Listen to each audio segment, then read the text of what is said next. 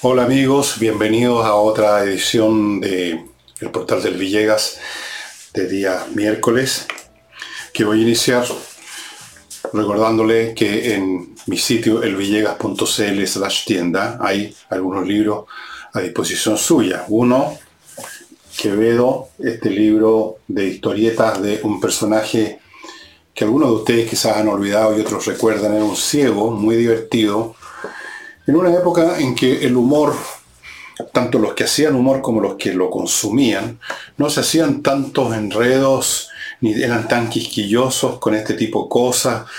Eh, no se podía ahora, no se puede hablar de ciegos, sino que problemas de visión, cualquier cosa se considera un ataque contra un grupo de personas y toda esa serie de paranoia.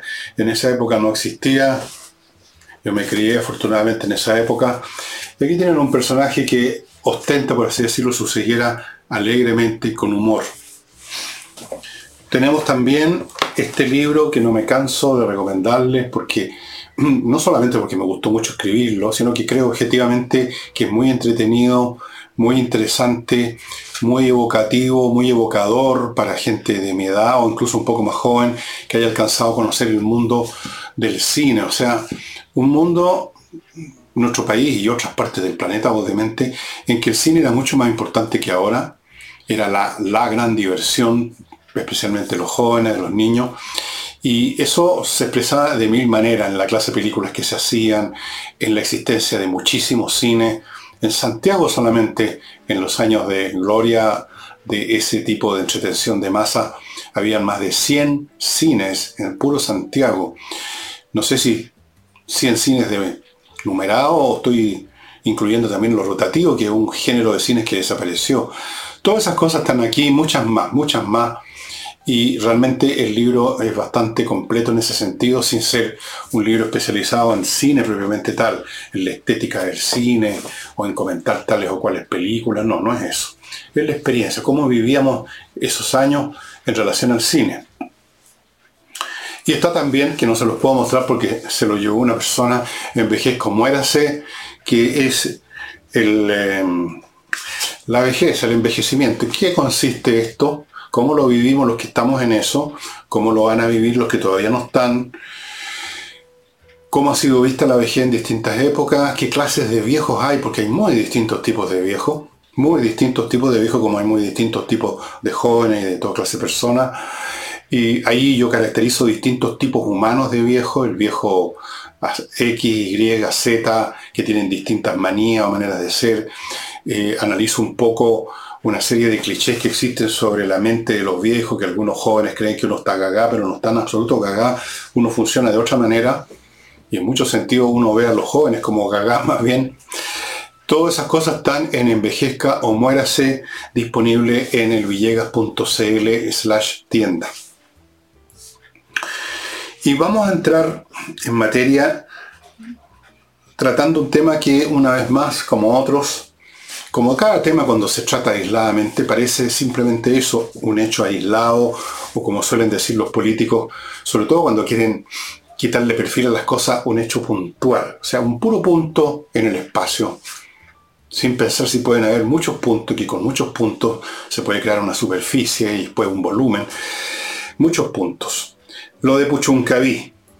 Resulta que las autoridades de Puchuncaví, el alcalde, entiendo, y otras autoridades, supongo, locales, más vecinos de Puchuncaví, en vista de algo insólito para una localidad como Puchuncaví, que yo conozco, está en la costa, una localidad absolutamente reposada, tranquila, quitada de bulla, de súbito está teniendo una tremenda cantidad de delitos y esto ellos lo deben asociar a la llegada de gente de afuera, porque el hecho es que este alcalde y los vecinos en un momento dado cerraron los ingresos a Puchuncaví, lo cual generó una situación de reacción del gobierno central, porque legalmente está prohibido y podrían caerle a este alcalde y a otras personas penas de cárcel. Está prohibido interrumpir el tránsito a menos que uno tenga un problema, una PAN, y, entonces, y quedó justo en la mitad de la carretera, pero normalmente cualquier acto que interrumpa el tránsito es, seriamente, severamente penado. y se produjo, sin embargo, este hecho. Ustedes dirán, esto es puntual, ¿quién más ha hecho tal cosa? Pero depende cómo lo examinemos. Si nos ponemos a meditar en lo que sucedía en Chile ya en los años 80, época en que algunos de ustedes quizás no habían nacido, y desde luego en los años 90, cuando en poblaciones relativamente de clase media, media baja de Santiago, em, allí donde había un pasaje con casas, la gente cerraba y cierra el pasaje poniendo rejas. Y, y recuerdo que en algún momento hubo una polémica, como dicen ahora, un debate, un conflicto en cuanto a si era posible, si tenían derecho los vecinos a cerrar lo que teóricamente es una vía pública, aunque sea un callejón sin salida, una calle sin salida. Y luego, no sé en qué quedó legalmente eso, pero parece que se dieron los permisos en ciertas condiciones. Y ahora si uno va, no solo en poblaciones más bien modestas, sino que en otras de mejor nivel económico, se va a encontrar con que hay estos cierres. Luego también empezamos a ver el fenómeno de establecimientos comerciales que daban a la calle, que empezaron a enrejarse mucho más vigorosamente que en el pasado. Y yo asocio eso y otros fenómenos que quizás en este momento no recuerdo con esto. ¿Qué indica esta, este encierro que algunos, ya sea en una calle, en un barrio o ahora en una ciudad completa, pretenden respecto al mundo exterior, este cierre, ya sea poniendo rejas o poniendo obstáculos en la carretera, cerrando una carretera. Señala que hay una situación en la cual muchos ciudadanos, no conozco el número, probablemente más de los que hacen estas cosas, pero que no pueden hacerlas, hay muchos ciudadanos que sienten que el Estado, cuya primera misión en cualquier sociedad que jamás haya existido es el resguardo del orden público, ya no está cumpliendo su función, que la delincuencia ha crecido y no es, y no es combatida en el grado correspondiente y que por consiguiente llegó el momento, ya que el Estado no cumple esa función nacional, de proveerse seguridad local. Seguridad local en ese pasaje, seguridad local en ese negocio, seguridad local ahora en Puchuncaví o en alguna otra ciudad. Esto yo lo veo, este fenómeno, lo veo como un fenómeno desde luego alarmante y un signo de que el Estado central está fracasando. Si ustedes van a una sociedad en que esto, por lo menos 10 años atrás, 20, no sé exactamente cómo estará ahora la cosa en Estados Unidos, pero si ustedes iban a cualquier ciudad norteamericana, especialmente ciudades más bien pequeñas, no grandes ciudades cosmopolitas donde se junta mucha gente, hay mucha gente en tránsito, mucho extranjero, pueden ocurrir situaciones, pero si ustedes iban, por ejemplo, a una ciudad del medio oeste, una ciudad situada, pongamos, en Illinois, en Iowa, una ciudad pequeña, de esas que uno no conoce que su existencia, su nombre. Ese tipo de ciudades pequeñas que aparecen en muchas, en muchas películas o seriales norteamericanas. Ustedes seguramente habrán notado, a través del cine o de las seriales, oyendo a Estados Unidos, que el vecino ni siquiera se molesta en cerrar la puerta de su casa muchas veces. Que los niños dejan botadas las bicicletas en el pasto, en el antejardín. Que no hay cierres que a nadie se le ocurre eso. ¿Y por qué? Porque hay la confianza, la seguridad de que no es necesario, porque existe una policía que actúa, que está presente y que, por lo tanto, no hace posible que se produzcan en forma masiva las situaciones que se producen en forma masiva ahora en Chile. A mí me llamó la atención, por ejemplo, una de las primeras veces que fui a Estados Unidos, en Miami, en una en un viaje relacionado con un programa que hacía en televisión, en Chilevisión. Me llamó la atención que si uno salía a la noche a caminar un poco, que es una costumbre mía que ejerzo ahora incluso de viejo en mi barrio de vez en cuando salgo a caminar bien tarde en la noche. Y si uno hacía eso en Miami, uno no había andado media cuadra y ya se ponía al lado de uno un auto policial. Y los policías iluminándolo con el foco y preguntando, ¿y usted qué está haciendo aquí? Y uno tenía que explicar, paseando siempre, I'm taking a walk. Ah, ¿y de dónde viene usted? Etcétera. Ustedes dirán, eso es propio de un estado policial, de un estado represivo. No, no, no, Estados Unidos no tiene nada de estado policial ni represivo, por lo menos no lo tenía hace 20 años atrás. Era simplemente que la policía estaba atenta a cualquier situación. Por supuesto, a uno, si lo veía un ciudadano normal, no, no pasaba nada, se iba al coche policial. Pero había esta sensación que seguramente tenían todos los vecinos de la cuadra donde yo estaba caminando, que eso iba a ocurrir. Eso iba a ocurrir si aparecía alguien, un desconocido, iba a llegar la policía. Acá no pasa eso ya. Acá no pasa. Yo alcancé a conocer un Chile, un Santiago, donde, y un Valparaíso, donde la seguridad, la sensación de seguridad ciudadana era tal que el fenómeno del niño cabro chico jugando en plena calle era absolutamente normal, trivial, y ningún padre se andaba asustando por eso. Porque la calle era segura. No solamente porque la circulación de vehículos era mucho menor, sino porque simplemente a nadie se le habría ocurrido que se iba a saltar a un niño, a robarle algo, el monopatín por último había incluso los delincuentes que podían existir. Se cuidaba muy bien de no cometer determinados delitos. Yo vivía en esa época en Santiago, en la calle Bandera, a la altura del 883, en un edificio que está ahí todavía. Al lado de, eh, perpendicular a la calle Bandera, hay una calle que se llama, se llamaba y se sigue llamando Ayavilú. Ahí había un paradero de micros en esa época, las Mapocho Lovial, Plaza Bismarck y las Matadero Palma. Y había una serie de bares me acuerdo el nombre de uno, el bar ideal, creo que había una casa de cita, era, era, era, había una coexistencia bien tremenda, en muchos sentidos eso es una herencia del siglo XIX, entre distintos niveles sociales, podía coexistir una iglesia al lado de un prostíbulo y el prostíbulo al lado de un convento y el convento al lado de un edificio clase media, ese tipo de situaciones se producían en un Santiago que todavía no se había diferenciado en yetos urbanos, en barrios. Y alguna vez eh, de alguna manera me enteré que el delincuente o, el par de delincuentes que operaban más o menos en ese sector, en Ayavilú, Bandera, al, lado de la estación Mapocho, no se les ocurriría, no se les habría ocurrido nunca asaltarnos a nosotros que andábamos jugando en monopatín, porque, como nos dijeron, son conocidos, son del barrio. Podemos quitarle la, pegarle un, ¿cómo se llama? Un, un cartelazo a una señora que iba pasando, pero a los cabros no. Era un Santiago seguro. Eh, eran raros los delitos y mucho menos, mucho menos frecuentes todavía eran los delitos violentos. Bueno, está claro que eso ya cambió. La policía actuaba por presencia, no se necesitaba que anduviesen armados hasta los dientes.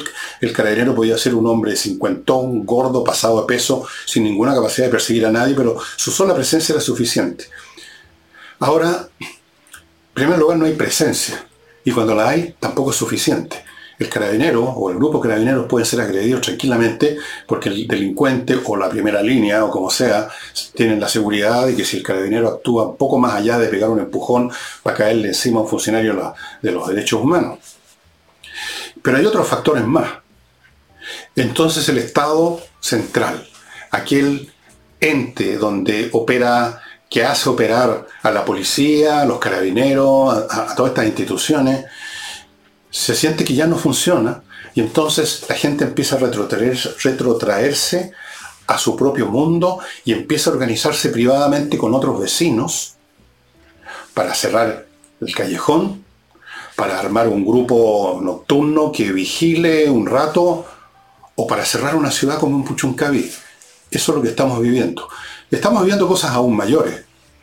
Ustedes recordarán que anduvo circulando la semana pasada un, un video donde aparecía un señor vestido con traje camuflaje de guerra, no estaba con armas, pero evidentemente estaba eh, con uniformado, por así decirlo, pero como preparado con acción militar, y anunciando que se había formado un grupo para defender a los campesinos de las acciones de estos grupos, eh, llamémoslos combatientes, si ustedes quieren, que operan en la macrozona sur. Y entiendo que hay una investigación para tratar de averiguar quién era esa persona que apareció bastante cubierto con una antifaz, etc. Eso es otra demostración de lo mismo. El Estado central no nos protege, el Estado central lo único que sabe hacer es hablar de que vamos a iniciar querella contra quienes resulten responsables y mientras tanto siguen quemando nuestros camiones, siguen matando gente. El otro día a una señora, dueña de, de, un, de un fondo en el sur, mientras le apuntaban una pistola en la cabeza, le quemaron la casa. Entonces, viendo que el Estado no funciona, empiezan a emerger y ya están emergiendo en el sur tímidamente al principio, porque la gente no está preparada para meterse en esos líos, en esas lógicas, empiezan a aparecer estos mecanismos de autodefensa. Primero fueron las rejas, ahora tenemos Puchuncaví tratando de cerrar los caminos, y tenemos estos grupos que podríamos decir pro, proto paramilitares, que están empezando a surgir. Podríamos también agregar dentro de este cuadro lo que en un momento dado comenzó a crecer, que es las guardias de seguridad, las empresas de seguridad privadas que suponen que de otra forma eh, tal o cual empresa o banco va a ser saqueado, o robado. Todo eso indica un retroceso últimamente acelerado del Estado central y un crecimiento acelerado de la delincuencia, de la ruptura del orden social en todas sus formas. Eso es lo que me indica a mí lo de Puchuncaví. Y ahora, estimados amigos, permítanme pasar a mi primer bloque comercial y les cuento de compreoro.cl, donde usted puede adquirir oro o y plata, el mineral, los metales preciosos propiamente tales, en su forma de lingotes o de moneda, en caso del oro, ambos productos certificados por la Universidad Católica como teniendo un 99,99% de pureza. ¿Cuál es la gracia? Que son objetos físicos que usted tiene en sus manos, no es un valor que ande moviéndose en la estratosfera electrónica de una bolsa. Usted lo tiene en sus manos, lo tiene guardado donde quiere, lo lleva donde quiera, lo vende donde quiere, a quien quiere comprarle. Y son valores estables. El oro y la plata no son oscilatorios como cualquier otro valor financiero, incluso más bien tienden a subir, especialmente en tiempos difíciles como este, no solo en Chile, sino en todo el mundo. ¿Dónde se adquiere? Compreoro.cl o el local que ustedes están viendo la dirección aquí a mi lado, Alonso de Córdoba 5870 y en Iquique en la zona franca donde además están con precios duty free. Continúo con entreninglés.com, una academia donde la enseñanza de inglés se lleva a cabo con profesores de inglés y vía online, lo cual eleva al cuadrado el poder del curso. Usted va realmente por una vez de una vez por todas aprender inglés en entreninglés.com para que usted se asegure que el asunto funciona. Usted puede tratar con ellos para obtener una clase demo. Y cualquier duda que tenga, envíe un mail a coordinación Continúo con kmmillas.cl, el sitio donde van a comprarle las millas que usted acumuló por su vuelo y que no piensa usar y que sabe usted, como ya se lo he informado, muchísimas veces que las empresas aéreas en cualquier momento que usted no conoce le borran las millas acumuladas. Ellos tienen todo el derecho a hacerlo, no son de su propiedad, es un beneficio que ellos pueden dar y quitar cuando quieran. Y antes que haga, hagan eso, ¿por qué no las vende en kmmillas.cl? Ya la pasada está ayudando a la Unión de Amigos de los Animales. Cada milla que le compran, una pequeñita fracción, va a dar a los fondos de la Unión de Amigos de los Animales, una institución muy linda a la cual yo los invito a averiguar a propósito y hacerse socio en lo posible porque es una hermosísima iniciativa em, que opera en, Reina Alta, me parece. Ahí tienen a los animales. Pero vuelvo a mi Milla. Le van a comprar sus millas y va a ayudar a la Unión de Amigos de los Animales. Continúo con inviertanusa.cl, una empresa chileno-norteamericana que literalmente hace todo lo que usted debería haber hecho por su cuenta, pero no sabe cómo, no quiere hacerlo, todo para invertir en Estados Unidos. Le ofrecen, le muestran 3.500 franquicias para que escoja dónde invertir. Le muestran cientos de opciones inmobiliarias en todo el territorio de Estados Unidos. lo, lo ayudan, lo asesoran, le abren cuenta corriente en bancos norteamericanos, le consiguen crédito en esos bancos, lo ayudan a constituir sociedad comercial en Estados Unidos y eventualmente le consiguen vice-residencia. Todo en inviertanusa.cl. Y el bloque termina con Mi Climo, la empresa chilena premiada que instala el mejor sistema de climatización disponible en este momento por la tecnología en Chile y en todas partes. Es otra cosa, el aparato incluso está conectado a internet, filtra el aire, es silencioso, opera con electricidad, no hay peligro, no hay combustión, no hay humo, no hay dependencia del camión de reparto de nada. Es fantástico, yo lo tengo aquí en mi casa y realmente me ha cambiado la vida, estimado amigo. Y continúo Vamos a la política más, eh, más pequeña, ¿no? la política del Congreso.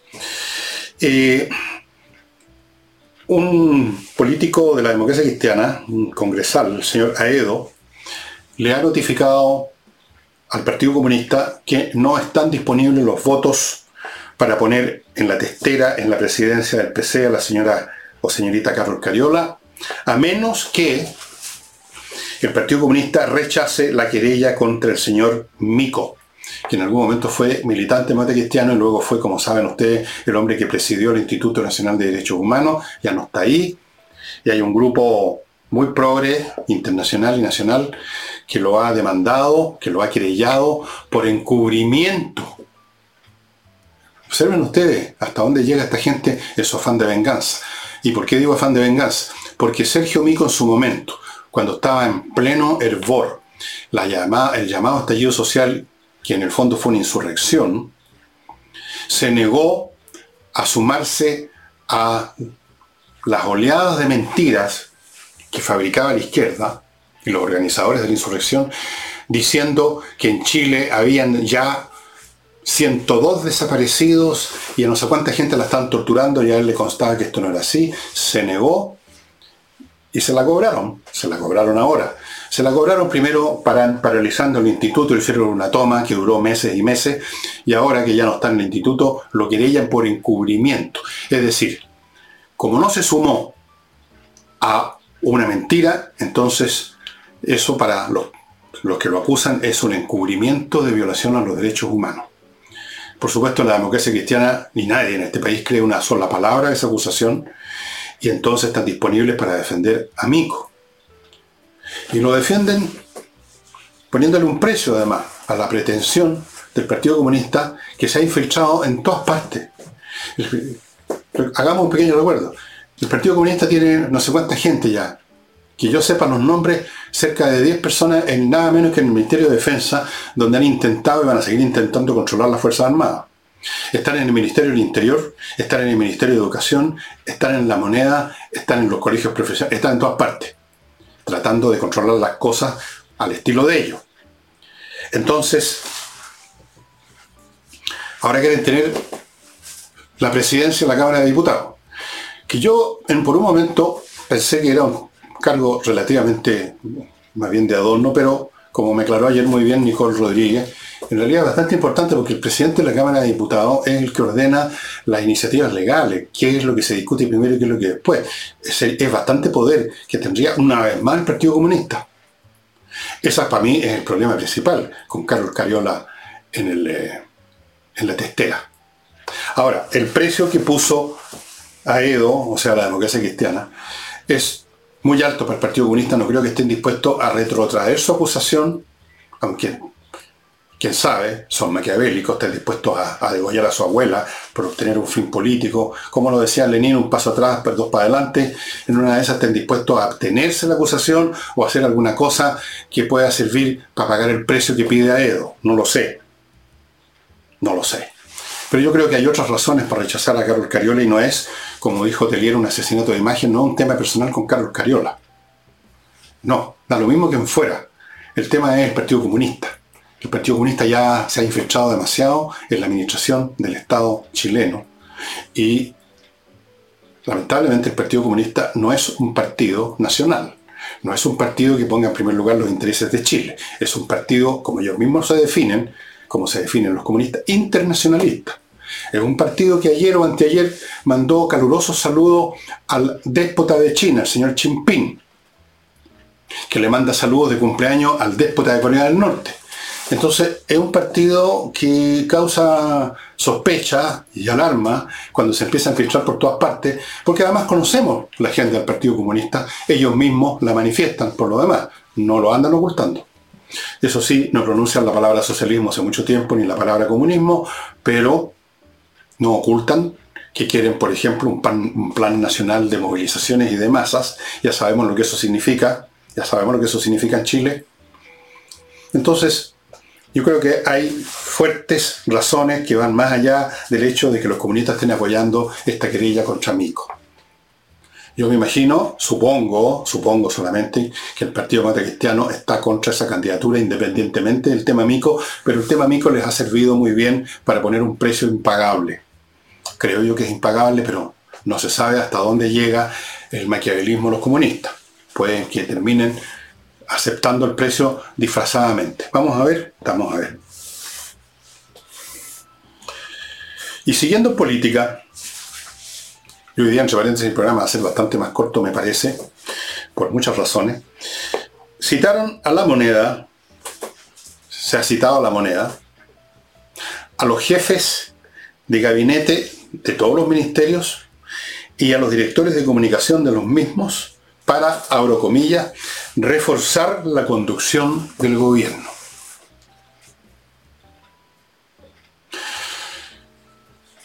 Uno se pregunta varias cosas con esto. Voy a partir con una, después voy a ir a un bloque comercial y luego continúo con las otras. La primera es, ¿en qué sentido la comunicación equivale a la conducción? La conducción son los actos que se acometen, las conductas que se llevan a cabo. Un proyecto de ley, un decreto, contratar a alguien o despedir a alguien, tomar medidas administrativas. Eso es conducir. Comunicar es simplemente contar lo que se ha hecho, lo que se va a hacer. Por lo tanto, primero va la conducción y después como efecto va la comunicación. No es reforzando la comunicación que se refuerza la conducción, sino que al revés.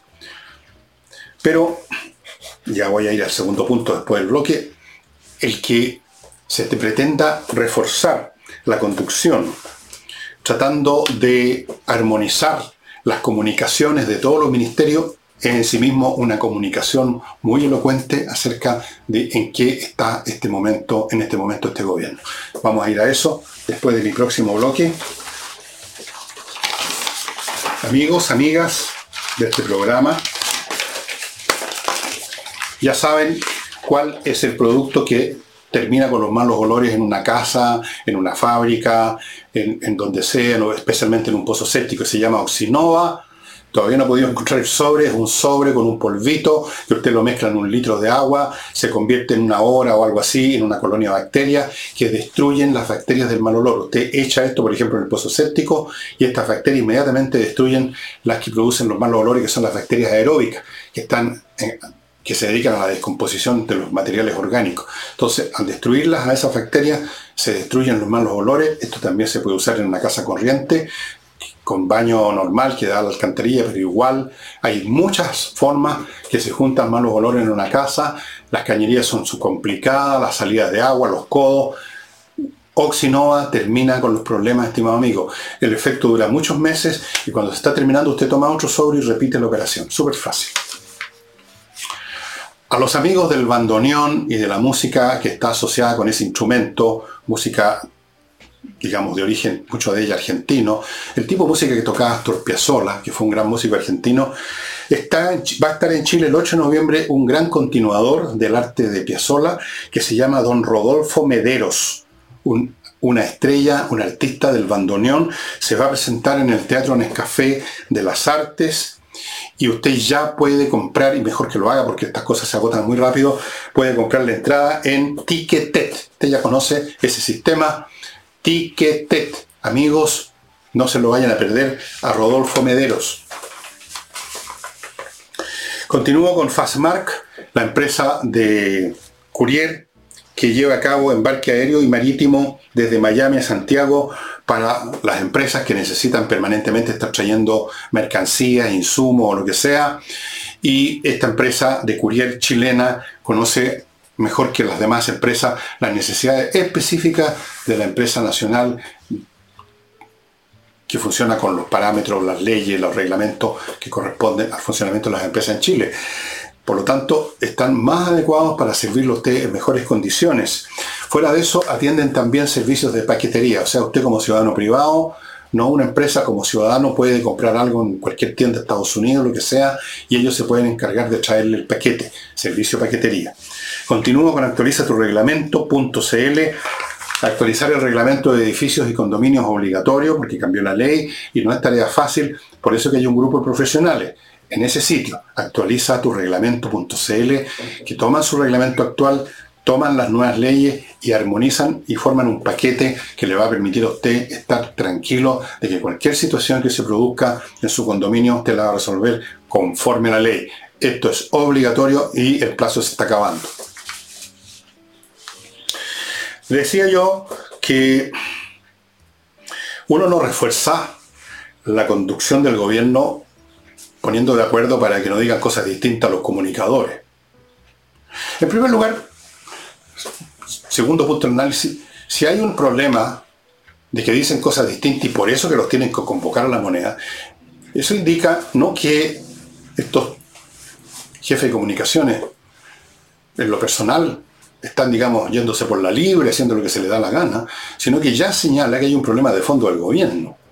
Si hay distintas visiones y discursos y narrativas en los distintos ministerios, es porque ya per se, a priori, podemos decir ese gobierno está fragmentado, no tiene una unidad, no tiene una, una guía, no tiene una conducción, una dirección, una guía de navegación. Y por eso puede ocurrir que hayan distintas comunicaciones. Eso es lo lógico, eso es lo natural. Cuando hay un grupo de personas que no están coordinadas en un plan, en una acción común, hablan cosas distintas. Si hay un gobierno que no tiene una línea fija, clara, eh, contundente, que todos los miembros de ese gobierno entienden, entonces es posible que ocurra esa dispersión, de otra forma no ocurriría. Pero por otro lado, el unirlos, el llamarlos para que digan las mismas cosas, para que haya una unidad, no va a crear mágicamente una unidad de conducta. No va a cambiar nada. Cero. La única cosa que podría permitir una unidad en este caso sería que se quedaran todos callados, que no hubiera ninguna comunicación. Entonces ahí no hay ningún problema. Pero el momento que tienen que comunicar algo, si no hay previo a eso una conducción, una, una, una línea, inevitablemente se van a producir estos problemas. O sea, están poniendo, como se dice, la carreta delante de los bueyes. Y alguien de ahí del lote, creo que fue la señora ministro del Interior, la señora Toá, que todavía esperamos que responda por la plata que se perdió en la Municipalidad de Santiago, pero parece que eso ya se metió en un cajón. Se lanzó la siguiente frase que suena al tipo de frase a las cantifladas de este gobierno. Avancemos juntos y juntas, no podía decir juntos nomás, avancemos juntos y juntas pensando en Chile. Bueno, ¿Qué significa eso? ¿Qué es lo que se logra con eso? Uno puede avanzar por una calle ah, pensando en cualquier cosa y caerse en, el alcantarilla. Eh, uno puede avanzar al abismo. Uno puede avanzar a la línea del tren donde viene un expreso que nos va a arrollar. Eh, el avanzar depende de a dónde se avance. hacia dónde vamos, cuál es. El, uno avanza no por avanzar, sino que va a llegar a cierto punto. ¿Cuál es ese punto?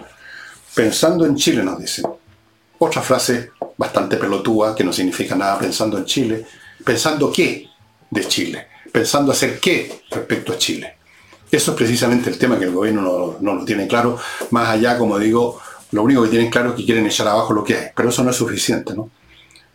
quieren echar abajo el modelo neoliberal, porque como ustedes saben, hizo crecer la desigualdad, todos nos empobrecimos, nos estábamos muriendo de hambre, la gente caía desfallecida en las calles, en la concentración, por el modelo neoliberal. Ellos vinieron a solucionar eso, y lo estamos viendo en la economía, lo bien que está yendo en el país, ¿no es cierto? Porque ellos vinieron a solucionar. Avancemos juntos y juntas, pensando en Chile. Bueno, amigos, otra frase que apareció por ahí, otra iniciativa del gobierno que nos toca aguantar todavía por tres años y medio, supongo, es reimpulsar, se dijo, la unidad con el socialismo democrático. Frase bastante rara porque el que está diciendo eso significa entonces que no pertenece al socialismo democrático, o sea que pertenece a un socialismo no democrático, o sea que no es demócrata. ¿Mm? Está bien, qué bueno que nos adviertan, ya lo sabíamos en todo caso. Reimpulsar la unidad con el socialismo democrático. Eso es otra frase que indica que, en primer lugar, no hay unidad con el socialismo democrático, si no nos estarían llamando a reimpulsarla. Segundo, esa unidad no puede existir porque los, las agendas políticas, las visiones son completamente distintas y se han hecho cada vez más distintas. Cada vez hay un, se está creando una brecha que en algún momento tanto el gobierno como los socialistas creyeron que se podía cerrar. El gobierno pensando oportunísticamente en juntar más votos para cualquier cosa de sus famosos y maravillosos planes, juntar más votos en el Congreso. Y los socialistas pensando en entrar al gobierno, que parcialmente entraron con la señora Toá. Entrar al gobierno, o sea, entrar a la distribución de pituto, a estar también en esta lista de ya más de 5.000 personas que han recibido cargos de gobierno. Eh, estar ahí, activo. Los dos lados hicieron esta, esta, consideración y entonces ustedes recordarán que hace unos meses atrás les parecía que las cosas iban para ese lado, se hablaba de los círculos concéntricos, o sea, había un grupo más íntimo, otro menos elegido, ¿no? Eran, había un pueblo elegido, había otro pueblo menos elegido, habían otros bastante poco elegidos que estaban más afuera, pero todo orbitando alrededor del rey Sol, Gabriel Boric. Lamento decirles, estimados con ciudadanos de la izquierda que no va a haber ninguna eh, unidad con el socialismo democrático, porque las cosas han llegado demasiado lejos en materia de separación de ideas, de proyectos. El gobierno se ha ido desplomando más y más y nadie quiere subirse, como dije ayer, al Titanic sabiendo que se va a hundir. No hay ninguna posibilidad de una unidad entre la izquierda democrática, o sea, PPD y Partido Socialista, y los radicales, me imagino, y el gobierno. Ninguna. Cero porque eso significaría unirse con los comunistas y el Frente Amplio, con los, respecto a los cuales hay una distancia sideral, una distancia además humana, una distancia generacional. Recordemos que en el Frente Amplio, repleto de cabritos, no voy a decir imberbe porque todos usan barba, que se cabrearon de insultar, de denostar, de desprestigiar, de pisotear, de despreciar y de dañar a los políticos del Partido Socialista, de la PPD y de todos aquellos que formaban los cuadros de la concertación. Se cabrearon. Ellos venían a salvar el país. Ellos tenían una moral superior. Ellos tenían los ojos en blanco mirando al cielo. Todo el tiempo estaban así.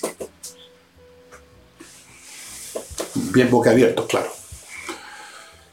No, no hay, ni, no hay ni va a haber ninguna unidad que pueda impulsar el gobierno con la izquierda democrática. Al contrario, la izquierda democrática está, si acaso se había acercado un poco, está retrocediendo, a pesar de esta apariencia de cercanía que da la presencia de esta señora Toá. Eso no es suficiente. Los que pesan en el gobierno son los comunistas. Los socialistas no pesan nada. La señora Toá está un poco de adorno ahí. Habla mucho, sí, porque es, cantinflera, pero el que maneja las cosas en el Ministerio del Interior son los, comunistas que están allá adentro. Así como el que maneja las cosas en el Ministerio de Defensa no es la señora Maya Fernández, sino que el señor Eichstein y los demás asesores comunistas que metieron adentro. Así que reimpulsen todas las unidades que quieran, pero no va a funcionar, señores y señoras. Una cosa anecdótica que demuestra hasta qué punto llega llega la inepcia mental de los quienes están a cargo de la conducción de nuestro país en todos los niveles, en el Estado Nacional, en las regiones, en las provincias y en los municipios. lo que pasó en la municipalidad en Santiago, a un señor que tiene un negocio que, parece que todos los días llegan los, los genios de los grafitis a ensuciarle con su porquería. Entonces él repintó, puso una capa de pintura arriba de los grafitis más o menos lo que pretende hacer la propia Municipalidad de Santiago, ¿no? Han anunciado todo un programa para, ustedes saben, terminar con las revueltas repintando fachadas. Yo ya he conversado sobre ese tema que me parece uno de los proyectos más estúpidos, por no decir imbéciles, que jamás haya pasado por la cabeza de un edil. Bien, pero este señor, sin tener tantas ambiciones de barrios completos, sino que por su local repintó y le cayó una, una multa de la Municipalidad de Santiago por 7 millones por estar repintando sin pedir permiso. Fue tan estúpida esa decisión, tan absurda, que ha tenido que salir la señora alcaldesa, la señora Hasler, este genio deslumbrante, enseguecedor del Partido Comunista, por supuesto, están ahí, se ven, están en todas partes, a dar explicaciones de lo que pasa es que hay una legislación, que tenemos que cumplir con las normativas. Mm. Esas normativas no se las pidan, no se las pidieron nunca a los que estaban todas las noches en la Plaza Baquedano echando abajo ese sector. No vimos a ningún inspector municipal yendo a hablar de las normativas, a los que estaban tratando de echar abajo la estatua de Baquedano, o a los que estaban quemando los negocios en la Plaza Baquedano, o pintando y convirtiendo en un basural porque hicieron mierda la Plaza Baquedano. Ahí no hubo inspectores de la municipio Santi. Ahí seguramente la señora Harley debe haber considerado que se estaba produciendo un acto maravilloso. Estaba despertando Chile en la Plaza Baquedano. Genio, puros, seres con un coeficiente arriba de 140 tenemos en el gobierno. Y déjenme, amigos, contarles de SMF, la pyme chilena que desde el año 2001 está al cuidado de los pisos de todo tipo de pisos, parqué, piso flotante, moqueta, alfombra, piedra pizarra, you name it, todo tipo de pisos. Para cada uno de ellos tienen un producto especial para mantenerlos bien, para amononarlos, para que estén bonitos. No cualquier producto sirve para cualquier piso, amigo. Usted puede echar a perder una alfombra o un parqué echando lo que no sirve. SMF. Sigo con Conserva tu Plan. .cl, un buffet de abogados que está que se pone a su disposición si usted quiere conservar su plan de ISAPRE, al cual están diciendo las ISAPRE que no, que va a tener que pagar más o que va a tener que bajarse plan. Esto, este servicio gratuito está para personas que tienen planes previos al año 2020 y que cumplan otras condiciones que ustedes pueden averiguar en el sitio de ellos.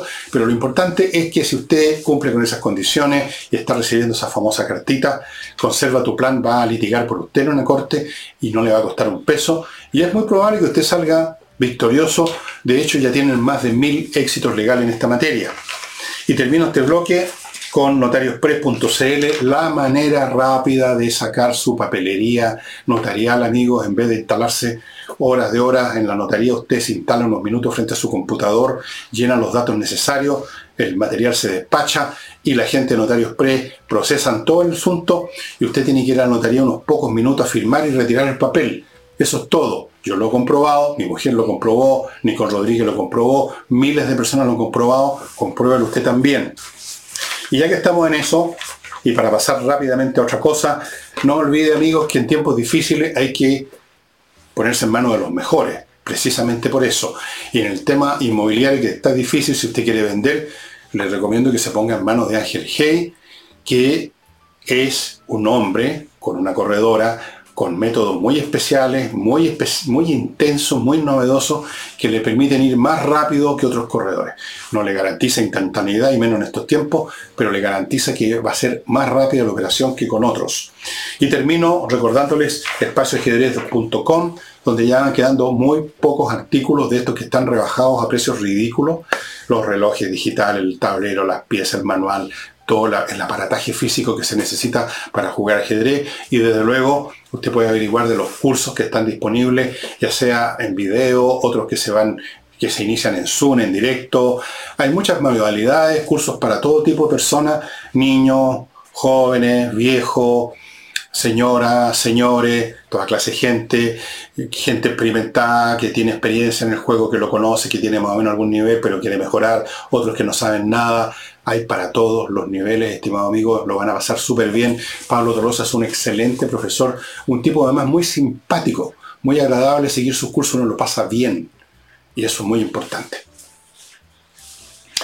Iba a darle un poco más de, un poco más de, análisis al caso Mico, pero me parece haberlo dicho todo en el sentido de que se está tratando de llevar a cabo una vendetta contra este hombre que tuvo la honestidad de no sumarse a una acusación falsa que tenía como objetivo, claro, generar, elevar el hervor de esos días con el fin, que, el fin que no lograron, pero era el que perseguían, de que Piñera renunciara, que su gobierno se acabara, que ya no pudiera seguir, que ya no contara con ningún apoyo, y ahí iba, las cosas iban a ser aún peores de lo que fueron. Peores. Él se negó. Tenía que decir, siguen todos desaparecidos, como justamente el concepto de desaparecido entraña por definición el hecho que uno no lo puede comprobar porque está desaparecido. ¿Dónde, está el, dónde aparece un desaparecido? Entonces era cuestión de llegar y decir, 102 desaparecidos hasta este momento con el régimen opresor y represivo y fascista de Piñera y no sé cuántos torturados. Tenían que decir ese discurso para coronar la guinda de la torta de mentiras de la izquierda. No lo hizo y está pagando las consecuencias con esta querella por encubrimiento. No, él no hizo un encubrimiento, él hizo lo contrario, hizo un descubrimiento de lo mentirosos, de lo maquiavélico, de lo siniestro que es esta gente. Y lo son porque, como buenos creyentes absolutos en lo que creen, están dispuestos a todo. Como todo creyente absoluto, como en algún momento fue, fueron los propios cristianos que pasaban a cuchillo a poblaciones completas en nombre de, nuestro Señor Jesucristo, en la época de las cruzadas, porque eran creyentes, no porque eran malos, porque eran creyentes, esta gente está dispuesta a todo y ahora están dispuestos a reventar a Mico porque no se sumó no se sumó a la gran mentira que montaron para la insurrección. La gran mentira. Ese debería haber sido el nombre que le debía haber dado a la insurrección en vez de insurrección. Para otra vez será. Si es que hay otra insurrección, que podría ser. Y mm, el libro que les voy a mostrar a propósito de esto, de los fanáticos, de a los extremos a lo que llegan los fanáticos, que es la peor variedad de seres humanos, es el fanático, porque ahí se rompen todos los límites de la decencia, del sentido común, les quiero recomendar un libro que verifiqué que está en Amazon, incluso en castellano, casi la misma edición, y es este librito de Stephen Ochea, que se llama Los Cátaros, la herejía perfecta. Los Cátaros, que tienen también otro nombre, los albingenses también se les llama, fue una vertiente cristiana, como muchas que surgieron, una herejía, herejía desde el punto de vista del pensamiento oficial. La Iglesia Ortodoxa considera hereje a los cátaros y los cátaros probablemente consideraban hereje a la Iglesia Ortodoxa, o sea, la Iglesia Católica, no la Iglesia Ortodoxa. Los cátaros fue una vertiente, una vertiente herética que se desarrolló muy fuerte en el sur de Francia, de donde viene mi familia francesa, dicho sea de paso. Conozco la historia bien. Los, los catars, les catars, los cátaros desarrollaron todo un pensamiento que en sí mismo es muy interesante, muy curioso, que aquí aparece explicado en cuestiones de sexo, por ejemplo. Eh, aquí dice, por ejemplo, eran, estaban dotados de una profunda espiritualidad, rechazaban el materialismo, trataban como iguales a las mujeres, aceptaban las diferencias de creo, defendían el amor libre, afirmaban que el infierno no existía. ¿Cuál fue la consecuencia de esto? en parte por fanatismo religioso de la cristiandad oficial y en parte por ambición de apoderarse de las tierras de los nobles del sur de Francia, que también eran cátaros, se decretó una cruzada, no ya contra el Islam, sino que contra estos herejes, una cruzada dentro de Francia contra los cátaros, estamos hablando del siglo XIII, que fue una masacre Despoblaron regiones completas del sur de Francia, estos caballeros que con la cruz en el pecho y la espada en la mano llegaron a purificar el sur de Francia de estos catá. Y hay una famosa frase que muestra en todo su esplendor el temple espiritual del fanatismo. Llegan a una ciudad, los cruzados estos contra los cataros o los catá, y se decide, el jefe de la expedición decide que se pase a cuchillo, que se mate a todos los habitantes. Entonces, alguien de su séquito, un poco molesto ante esta decisión tan brutal, le dice, pero pueden haber aquí, en esta ciudad, personas que son inocentes, que no son cátaros.